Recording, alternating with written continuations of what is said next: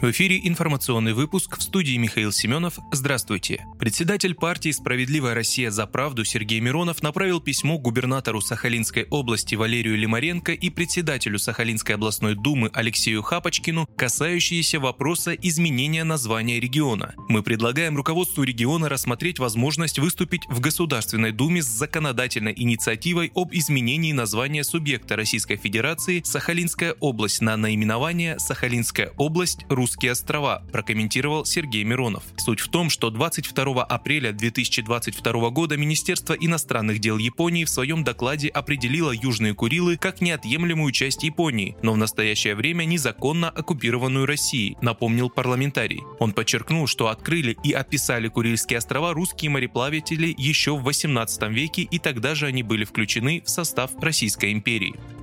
Банк России снизил ключевую ставку до 11% годовых. Совет директоров Банка России на внеочередном заседании в четверг принял решение снизить ключевую ставку на 300 базисных пунктов до 11% годовых, говорится в сообщении регулятора. Это третье снижение ставки подряд таким шагом. 8 апреля она была снижена до 17%, 29 апреля до 14%. Центральный банк резко повысил ключевую ставку 28 февраля с 9,5% до 20% годовых в ответ на рост девальвационных и инфляционных рисков. В марте регулятор сохранил ее на уровне 20%. Банк России отметил значительное замедление текущих темпов роста цен. Ослаблению инфляционного давления способствует динамика обменного курса рубля наряду с заметным снижением инфляционных ожиданий населения и бизнеса, подчеркивает Центральный банк.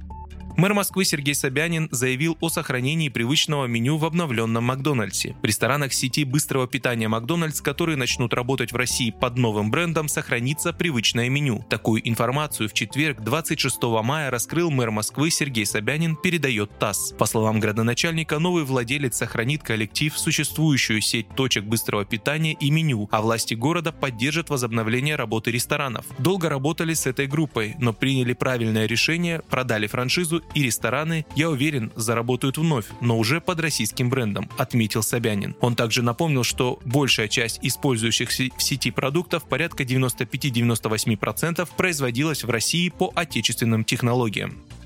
Петербурге отменят масочный режим. В Санкт-Петербурге, начиная с 27 мая, отменяется масочный режим. Соответствующее постановление подписал губернатор Александр Беглов, сообщается на сайте местных властей. Также на основании предписания главного городского санитарного врача снимается ранее установленное ограничение максимально допустимого количества посетителей для спортивных, физкультурных, культурных, зрелищных, конгрессно-выставочных, торжественных, досуговых и других мероприятий. Вы слушали информационный выпуск. Оставайтесь на справедливом радио.